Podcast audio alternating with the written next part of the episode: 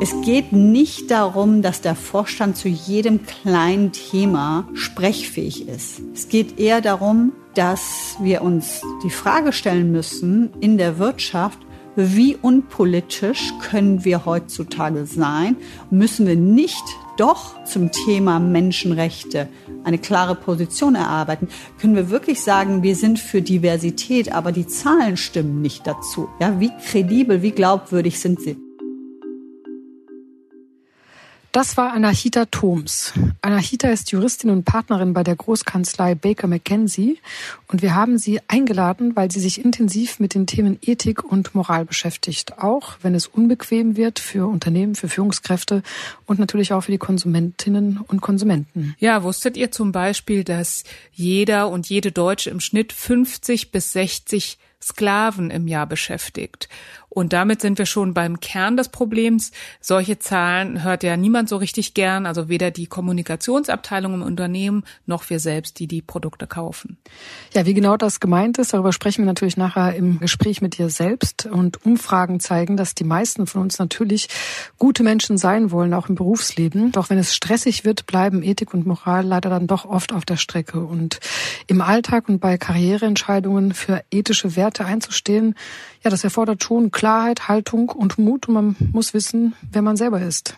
Ja, und ich meine, Klarheit, Haltung, Mut, das klingt ja immer so einfach, aber ich glaube, jeder von uns hat schon Momente erlebt, wo das dann schwer war, durchzusetzen oder wo man auch überrascht war äh, von einer ethischen Frage. Wer BWL studiert und später ins Management einsteigt, setzt sich ja vor allem mit Zahlen auseinander, mit Prozessen, mit operativen Themen. Im Job setzen wir uns eigentlich ständig Ziele, wir sind auf alles vorbereitet, doch wenige Ziele haben mit Ethik zu tun und selten sind wir eigentlich vorbereitet, wie wir in solchen Momenten unser Ziel erreichen.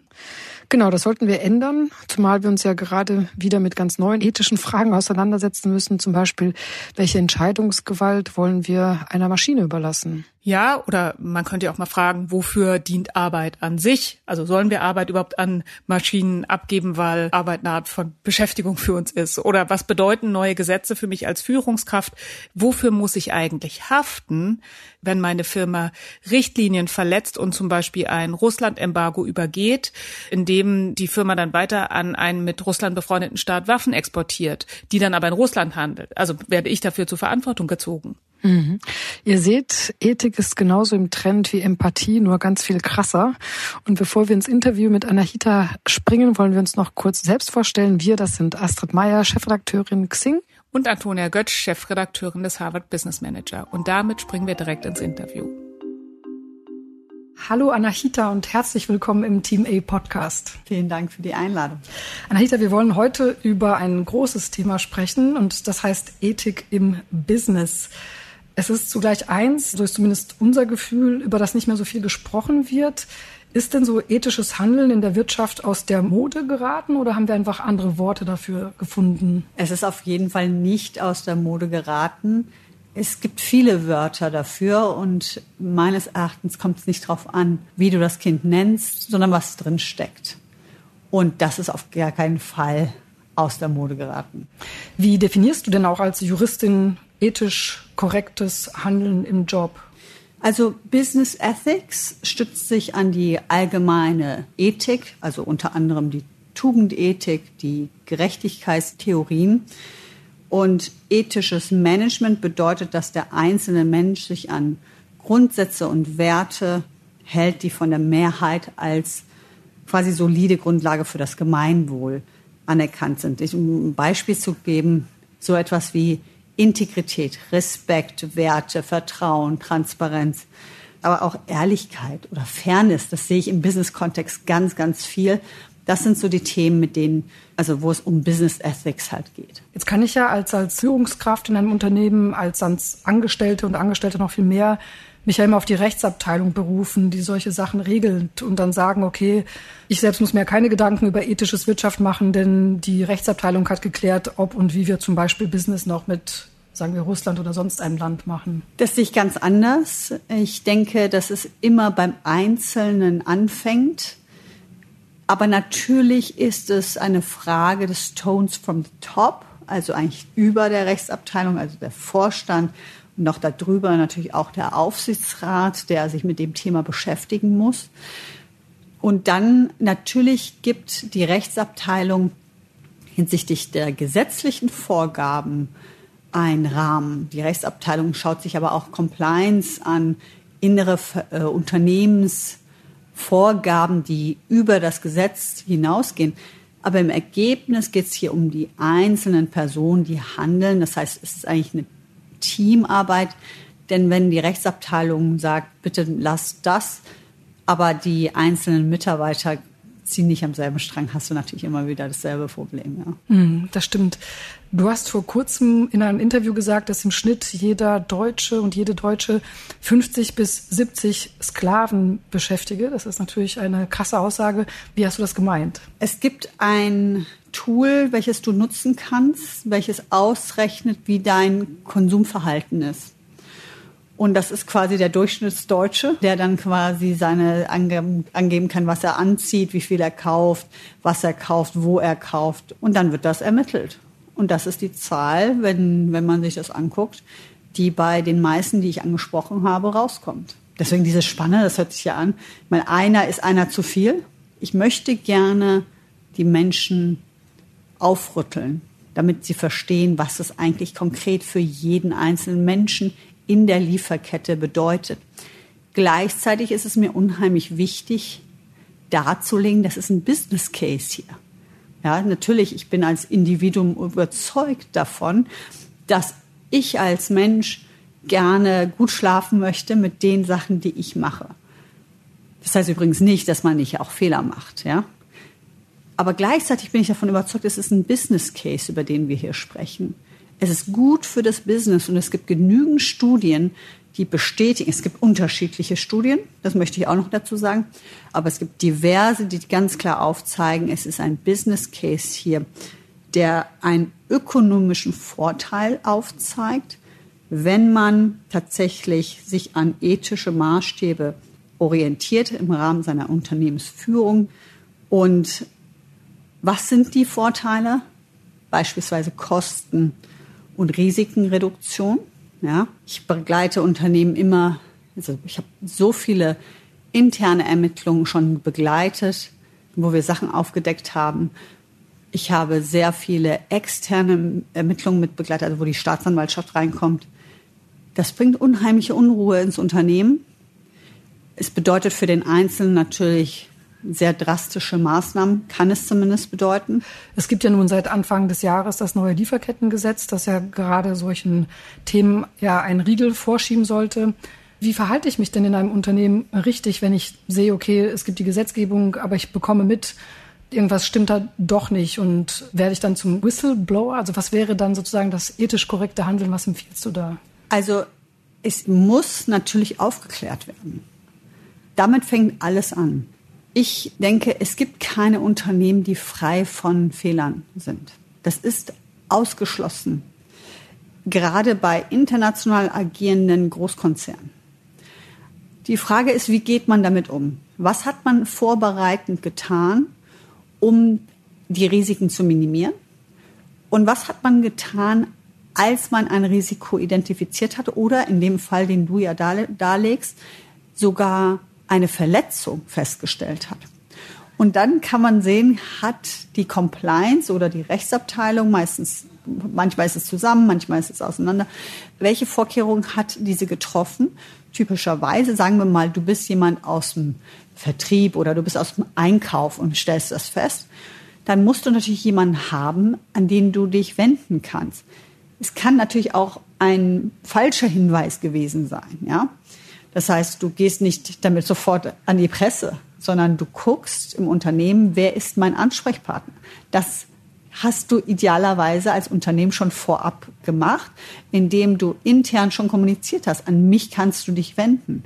Und natürlich gibt es rechtliche Vorgaben. Das Lieferketten-Sorgfaltspflichtengesetz sieht tatsächlich vor, dass du nicht nur aus dem Inter Unternehmen heraus, also für deine eigenen Mitarbeitenden, die Möglichkeit schaffst, dass du dich melden kannst, wenn du was entdeckst, sondern auch externe. Das geht also viel weiter als die tatsächliche Whistleblowing-Hotline, sondern dass du auch von außen heraus an das Unternehmen herankriegen kannst, anonym oder nicht anonym, und sagen kannst, da stimmt etwas nicht. Und dann muss natürlich die Maschinerie angehen, Sachverhalt aufklären, was können wir tun, können wir hier den Umstand oder den Missstand ja, beheben und was, und das ist dann der dritte Schritt, was können wir tun, damit es nie wieder passiert? Oder zumindest die Wahrscheinlichkeit gering ist, dass es nochmal passiert. Mhm. Solche Konfliktsituationen sind natürlich für die Karriere dann auch oftmals kritisch. Wo bekommst du oder wo sollte man seinen moralischen Kompass auch hernehmen, wenn man vielleicht merkt, dass man mit, mit so einem Hinweis auch aneckt? Also ähm, sollte man dann gleich kündigen, sollte man weiterkämpfen? Was, was würdest du denn aus der Distanz raten? Ist es schwierig, das aus der Außenperspektive zu machen? Ich sehe sehr viele unterschiedliche Fälle. Und man muss natürlich sagen, dass man versuchen sollte, das sehr sachlich anzugehen. Erstmal wirklich gucken, ist das wirklich eine Verletzung gewesen?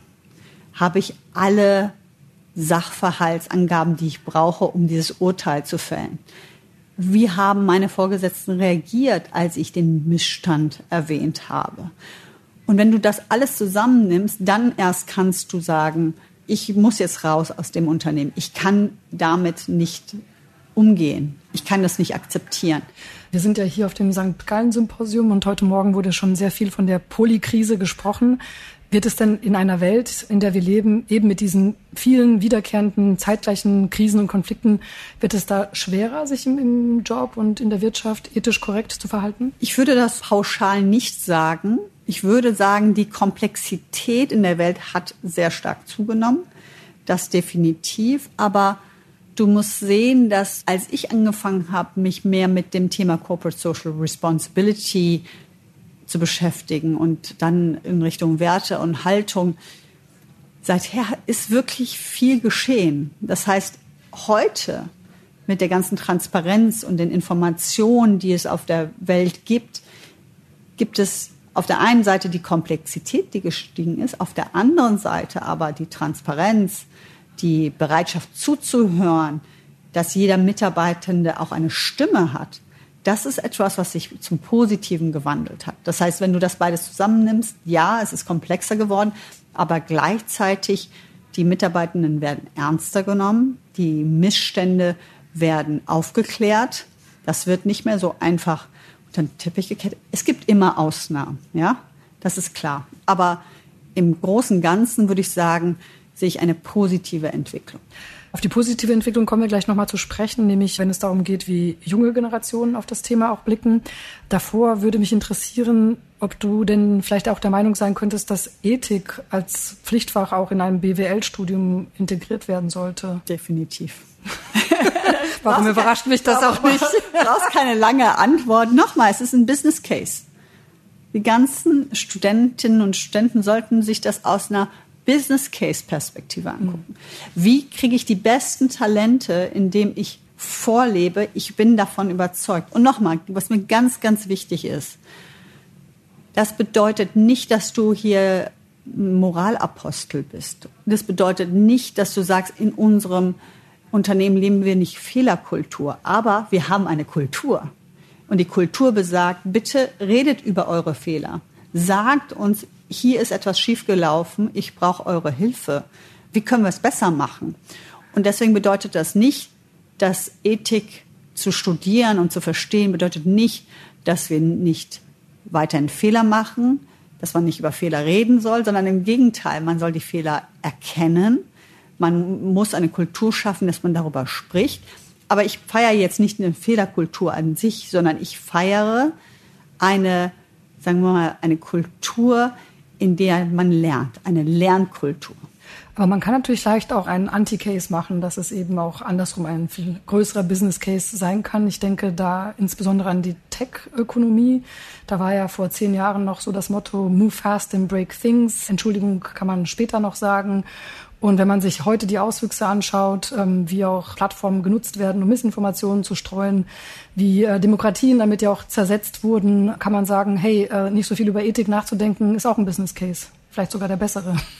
Ja, ich bin ja in vielen unterschiedlichen Kreisen unterwegs, auch in der, in der Startup-Szene, wo natürlich das äh, Lean Startup sehr, sehr propagiert wurde und wie du erwähnt hast, ja, Break Things, schneller, höher, weiter. Ähm, ich glaube, dass auch da man sagen muss, wir haben auch wirklich Unternehmen extrem scheitern gesehen. Und wir sehen auch, wie das Thema, wenn dein, dein Vorstand oder dein CEO überzieht und eine Kultur der Angst herrscht, eine Kultur der Willkür auch, ja, also du bist halt nicht fair, das gehört ja auch zu Ethics, wie die Leute dann schlecht publik über dich sprechen, über Social Media, die Denkst Kanäle. du an jemanden Konkretes? Ich, ich denke an mehrere konkrete Personen, über die ich jetzt hier nicht unbedingt äh, sprechen würde, aber man muss eigentlich nur die, die Zeitungen alle paar Wochen aufschlagen und merkt, das sind so die Whistleblowing Cases, wo es gar nicht um konkret, da hat jemand gegen Gesetz verstoßen, sondern da geht es um diese Soft-Sachen. Und da kommt wieder die Frage hoch, was wollen die jungen Leute? Mhm. Wie identifizieren sie sich mit diesen ja, Vorständinnen und Vorständen. Wir kommen auf alle Fälle noch zu den jungen Menschen, weil wir aber jetzt gerade beim Thema Tech sind und natürlich eines der großen Themen überhaupt der letzten Monate ähm, das Thema Generative AI ist. Die Wahrheit ist ja jetzt hier auch wieder, dass eigentlich zwei bis drei Konzerne, also sprich Google, Microsoft und wahrscheinlich Meta oder Amazon sich hier ein, ein KI-Rennen liefern und schon sehr viele eigentlich warnen, dass das ohne Richtlinien, Grenzen und Risikoabwägung eigentlich nicht geht. Ist es denn jetzt ethisch korrekt, dass wir das jetzt einfach so laufen lassen? Das ist eine wirklich sehr komplexe Frage, weil sie natürlich nicht nur in die Frage der einzelnen Unternehmensorganisation, also eine rechtliche Einheit eingreifen, sondern jetzt ist es eine gesamtgesellschaftliche Frage. Wo wollen wir hin und wie wollen wir auch als unsere Partner ansehen? Du hast jetzt nur Unternehmen genannt aus den USA, ja, die ich als Bündnispartner auch ansehen. Also einfach laufen lassen was sind denn die Mechanismen, würde ich dich zurückfragen, um es nicht mehr weiterlaufen zu lassen? Reden wir wieder über Regulatorik, Verbote, sollen die gar nicht hier auf dem Markt sein? Auf der anderen Seite meinst du damit, dass man selber besser sein sollte, die Regulatorik so einsetzen sollte, dass wir unsere eigenen Tech-Unternehmen unterstützen, die Bürokratie etwas ja, die Bürokratie, die, die einfach zu stark ist, sehen wir ja immer wieder, dass wir immer mehr Regeln haben und immer weniger attraktiv sind. Ich glaube, das ist eher der Ansatz, den ich empfehlen würde. Denn verbieten, das ist etwas, was wir Gott sei Dank jedenfalls aus Deutschland heraus nicht tun. Es sei denn, wie gesagt, wir reden hier über Hate Speech zum Beispiel, Fake News und da sehe ich natürlich schon die Gesetzgebung in der Pflicht, dagegen einzuschreiten durch Gesetze und dann aber auch das umzusetzen bei den Behörden.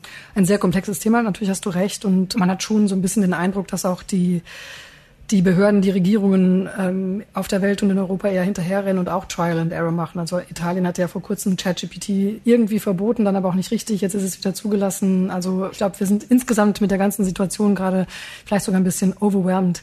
Du hast jetzt mehrfach das Thema junge Generationen angesprochen ja. und ähm, du hast sogar vor kurzem in einem Gastbeitrag vor ein paar Monaten geschrieben, dass eben gerade junge Menschen von ihren Arbeitgebern erwarten, dass sie sich ethisch korrekt verhalten. Woran machst du das aus? Also gibt es dazu Zahlen, die das auch belegen?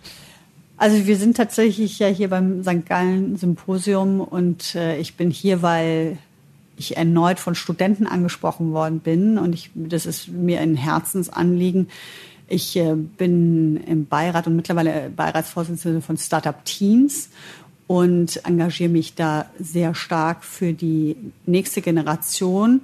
Warum? Weil ich glaube, in Deutschland unterstützen wir die junge Generation viel zu wenig dabei zu sagen, ich gründe.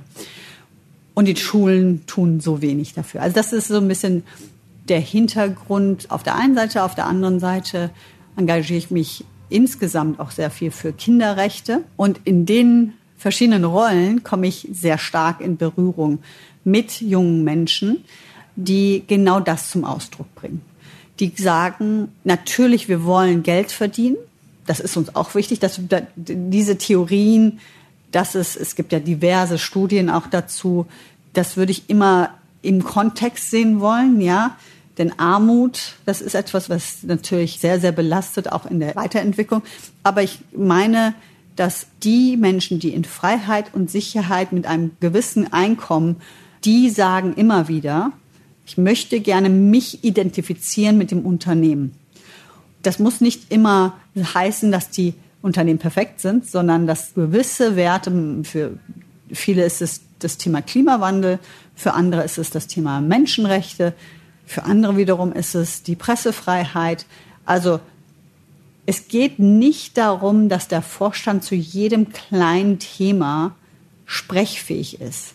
Es geht eher darum, dass wir uns die Frage stellen müssen in der Wirtschaft, wie unpolitisch können wir heutzutage sein und das kritisch mit meinen Vorstandsmitgliedern auch als Aufsichtsrat diese Frage kritisch meinen Vorständen zu stellen. Wie sind wir in unserer Kommunikation aufgestellt? Müssen wir nicht doch zum Thema Menschenrechte eine klare Position erarbeiten? Können wir wirklich sagen, wir sind für Diversität, aber die Zahlen stimmen nicht dazu? Ja, wie kredibel, wie glaubwürdig sind sie? Es wird kontrovers diskutiert, das finde ich gut. Aber ich glaube, was wichtig ist, dass man das Thema nicht ignoriert und es einen dann irgendwann mal überrollt. Mhm. Das ist natürlich ein super spannendes Thema. Es gibt auch in Deutschland immer wieder jetzt ähm, zuletzt Unternehmen, die versuchen, Stellung zu beziehen. Und wie du schon sagst, da entstehen meistens erhitzte Debatten.